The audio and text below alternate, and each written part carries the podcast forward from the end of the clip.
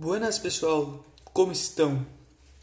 Pois então, esse é um áudio complementar, um podcast complementar ao outro podcast, certo? No outro podcast nós comentamos sobre o Sol exercer uma atração gravitacional e comentamos que essa atração gravitacional depende da massa dos corpos envolvidos e da distância entre esses corpos.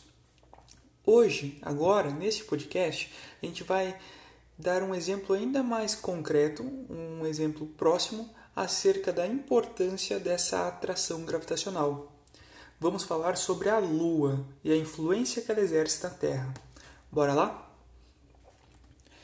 Seguinte, comentamos que todo corpo que tem massa exerce atração gravitacional.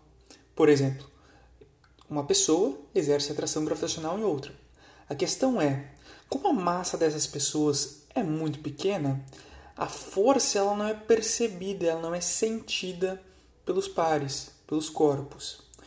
Essa força só vai ser percebida quando o corpo ele possui uma massa muito grande, como é o caso da Lua.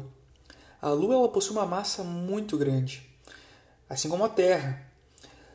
Quando a Lua circula ao redor da Terra, ela exerce uma força de atração sobre a água, sobre os mares né?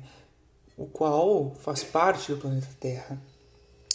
Essa força de atração que a Lua exerce faz com que surja o fenômeno das marés. O que acontece? Pelo fato da Lua estar a uma distância próxima da Terra, ela exerce uma força de atração gravitacional maior sobre a Terra. Como a água é um meio líquido, ela consegue se mover ou se moldar devido a essa força isso faz com que ela aumente ou diminui.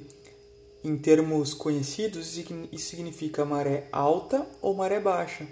É exatamente por isso que ocorre o fenômeno das marés, devido à atração gravitacional que a Lua exerce sobre a Terra.